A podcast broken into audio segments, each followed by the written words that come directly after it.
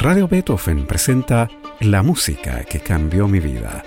Una conversación sobre los momentos reveladores del arte musical que han marcado un antes y un después en la formación de una persona. Conducción y producción, Gonzalo Saavedra. ¿Cómo están? Bienvenidos a este espacio de conversación y música en el que indagamos sobre esas piezas que marcaron un antes y un después en la formación de nuestros invitados. Hoy estamos con Chantal Signorio, gestora cultural y presidenta de la Fundación Puerto de Ideas. ¿Cómo estás, Chantal? Muy bien, gracias, Gonzalo, muy bien. Bienvenida a la música que cambió mi vida. Chantal Signorio es cientista política por la Universidad Católica del Sagrado Corazón de Milán y magíster en Ciencias Políticas por la Universidad Católica de Chile. Es la fundadora y presidenta de Convivir, Fundación de Intolerancia al Gluten, y de la Fundación Puerto de Ideas, la cual organiza dos festivales anuales de reflexión cultural y científica en Valparaíso y Antofagasta respectivamente.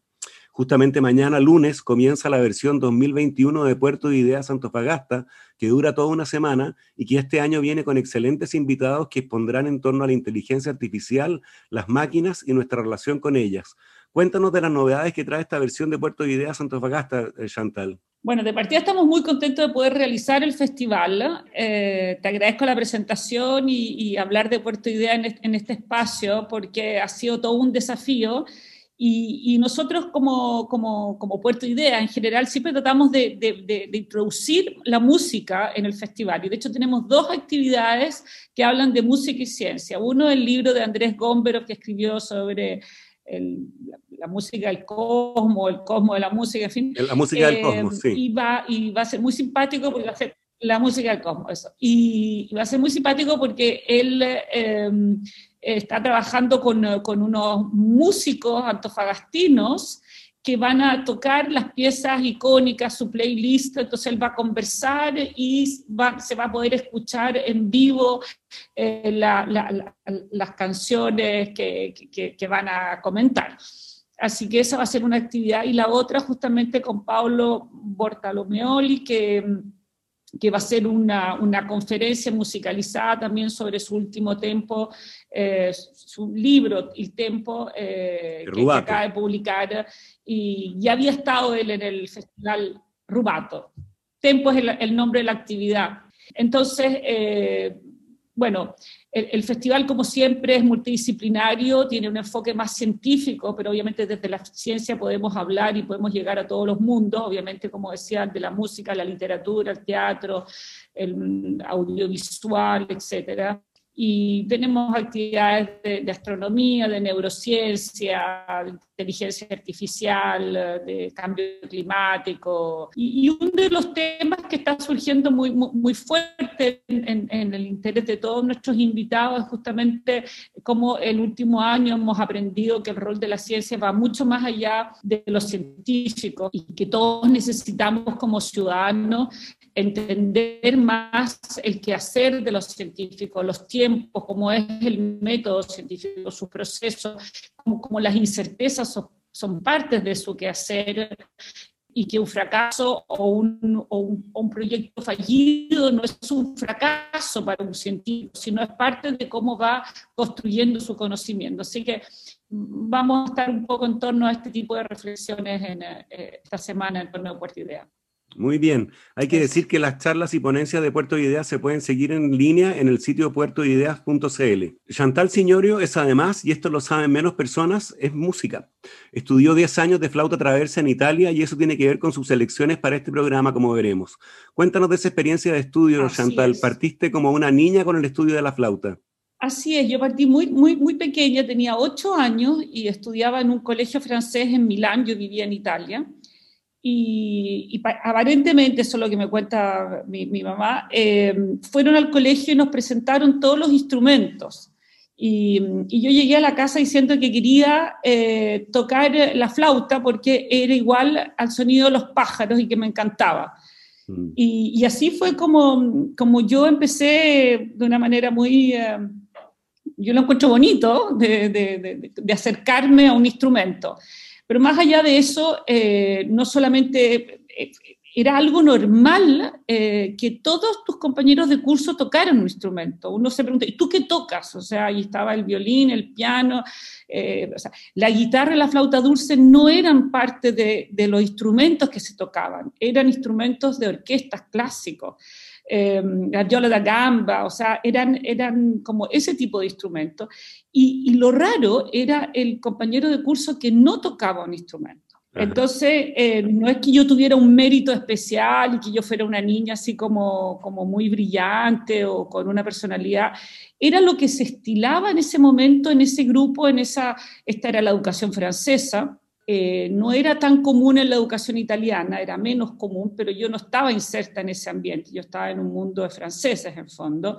Eh, y, así me desarrollé, yo eh, fui alumna de una profesora, de una inglesa muy famosa, la Marlene Kessick, eh, terminé hasta tocando la orquesta italiana de flauta, eh, conciertos y cosas así como...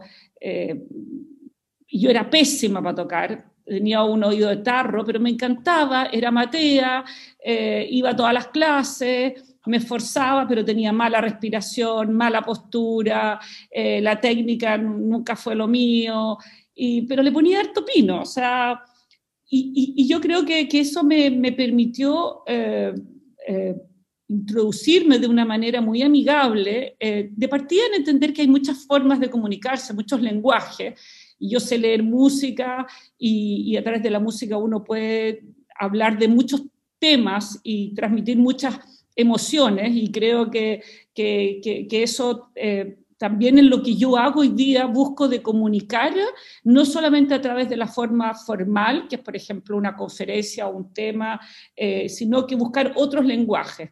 Y, y también, eh, como, como, todo nuestro grupo, de, de, mi grupo de pertenencia, hacíamos, vivíamos lo mismo, llegamos a la casa y teníamos que estar por lo menos una hora con nuestro instrumento, Después, cuando ya fui adolescente, eh, nosotros nos juntábamos y nuestros carretes, los, mis hijos, tengo cuatro hijos, se ríen de mí de una manera espantosa, era juntarnos en una casa, cada uno con su instrumento, en una casa preferentemente donde hubiera un piano, llevábamos nuestras partituras, llevábamos algo, no sé, la ensalada de arroz, y, ese era nuestro carrete. El sábado en la noche nos juntábamos a, tocar música.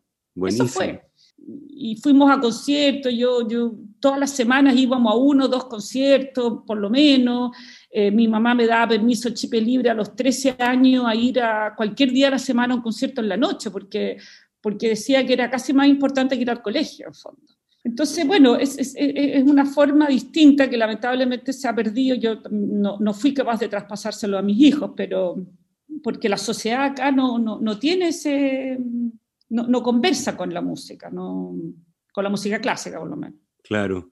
Oye, entre las obras que tú escogiste para este programa hay dos, ambas de Bach, que tienen a la flauta como protagonista. Se trata de la Bouguet Anglais de la partita para flauta sola en la menor y la Badinerie de la suite para orquesta número 2. ¿Por qué estas obras en especial? porque son obras que tratábamos de tocar, yo trataba por lo menos de tocar, que nunca, con mucho éxito porque me quedaba sin respiración, sin, sin aire a la mitad y, y moría en el intento, pero son, eh, son, eh, son partituras que son como las básicas de todo flautista, que es como el sueño poder hacerlo increíble y poder, no sé, hacer el examen del conservatorio eh, tocando una de estas piezas, o sea, es como por lo menos en mi época, todo esto estamos hablando hace mucho, hace tres décadas atrás, 30 y más años. Entonces, y teníamos nuestros maestros que eran como también los modelos, que teníamos sus discos, y, y, era todo un... Entonces, no sé, me pareció más que son cortitas, son fáciles de poder quizá presentar en este programa. Muy bien, escuchemos entonces la Bourrée Anglais Último número de la partita para flauta sola en la menor, catálogo de las obras de Bach 1013 de Johann Sebastian Bach, escrita probablemente alrededor de 1718 en la interpretación de Jean-Pierre Rampal, y la Badinerie de la suite para orquesta número 2 en si menor, catálogo de las obras de Bach 1067, también de Johann Sebastian Bach, escrita alrededor de 1739, tocada por Severino Gazzelloni y el conjunto I Musici. Maravilloso.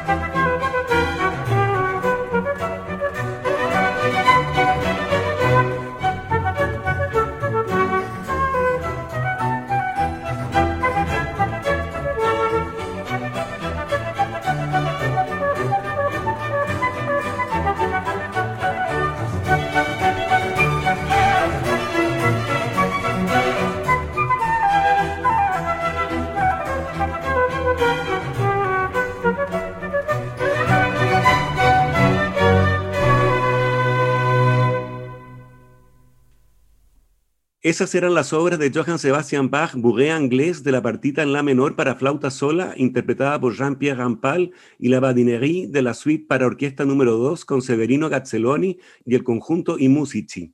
Estamos con Chantal Signoro, eh, presidenta de la Fundación Puerto de Ideas en la música que cambió mi vida en Radio Beethoven.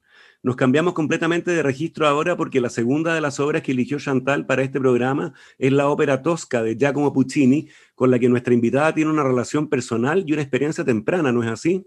También, claro.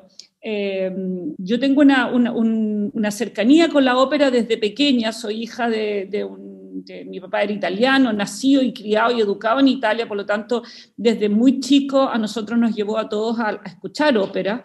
Eh, pero, pero no tengo un recuerdo especial, una conexión especial, hasta que eh, eh, yo viví en Italia, después llegué a Chile en el año 76 y, y tuve la oportunidad de participar como, como, como, actor, si tú quieres, como pequeña actriz ahí en La Tosca. Eh, y, la verdad es que ver el trabajo, eh, participar de los ensayos, ver todo el trabajo del director de orquesta con la orquesta, con la regie, cómo se coordinan los cantantes, toda la tramoya, el vestuario, el maquillaje, eh, a mí me impactó, a mí me impactó y encontré que era una cosa, pero que ya era yo no sospechaba que detrás de un espectáculo podía haber un trabajo humano, una coordinación tan potente, con todas las artes escénicas puestas puesta, puesta en acto, eh, una coordinación precisa, perfecta. En la Tosca también hay una voz blanca, hay una voz de una niñita chica que canta. Yo me acuerdo que era una persona muy joven, me acuerdo que, que me, impresionaba que ella estuviera en el, en el, en el foso cantando ahí. Eh, entonces yo ahí quedé impactada y de ahí para adelante yo empecé a tener una relación muy rica con la, con, con, la ópera. Obviamente eh, yo soy del bel canto, una ópera muy fácil, siempre todo lo mío es desde un público muy flojo, muy cómodo, que le gustan las cosas que la regaloneen y que le, y, y, y el disfrute. Eh, pero, pero yo he tratado de soy abonada, me encanta y sigo la ópera y si viajo tengo la oportunidad de ir a alguna parte, lo sigo haciendo, en fin, es parte, yo, yo, como te decía al principio cuando me invitaste a este programa, yo soy un público que disfruta enormemente, que he hecho enormemente eh, de menos en este periodo de, pandemia, eh, la, vida cultural justamente, el poder eh, ir a, escuchar conciertos, ópera, etcétera, y y eso, y para mí la Tosca es un ¿no? Eh, éramos tres compañeras de, colegio, lo pasamos regio más encima, eh, capeábamos clase, en fin, tenía todas las, vertientes buenas. Muy bien, te convido entonces a escuchar Bici d'Arte. He vivido del arte, el área del segundo acto de Tosca de Giacomo Puccini, una ópera compuesta en 1899 y estrenada al año siguiente en Roma. Interpreta María Calas y la Orquesta de la Scala de Milán, dirigida por Víctor de Sábata en la clásica grabación de 1953.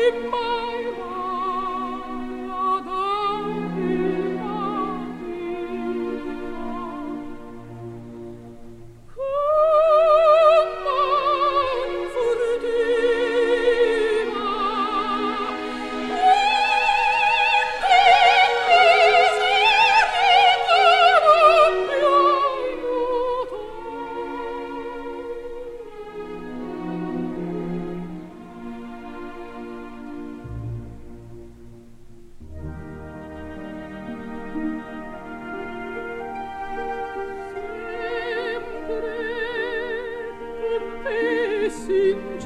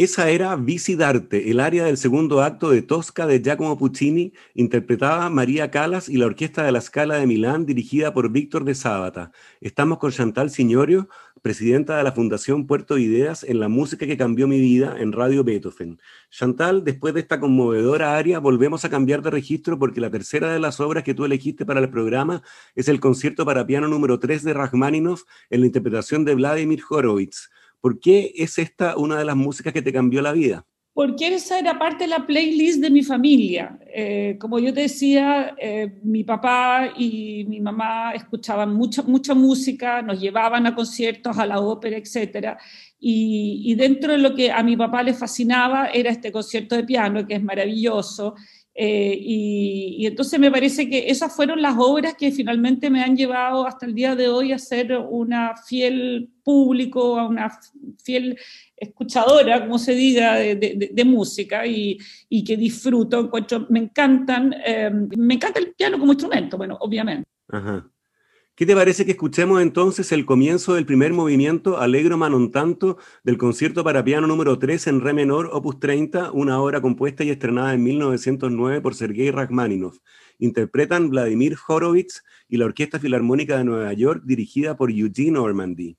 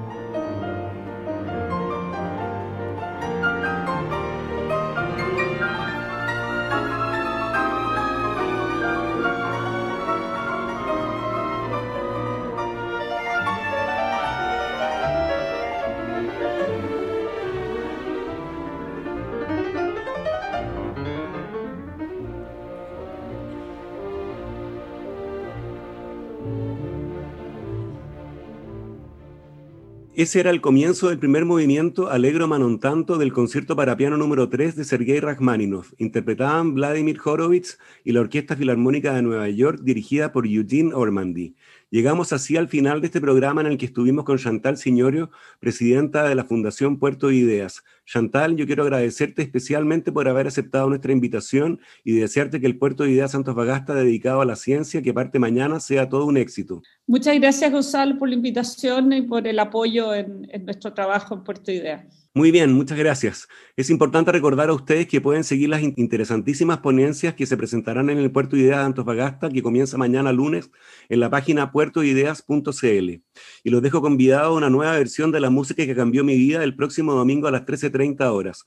No abandonen la sintonía porque ya llega Patricio Bañados y Armonías de la Tarde. Muy buenas tardes. Radio Beethoven presentó La música que cambió mi vida una conversación sobre los momentos reveladores del arte musical que han marcado un antes y un después en la formación de una persona.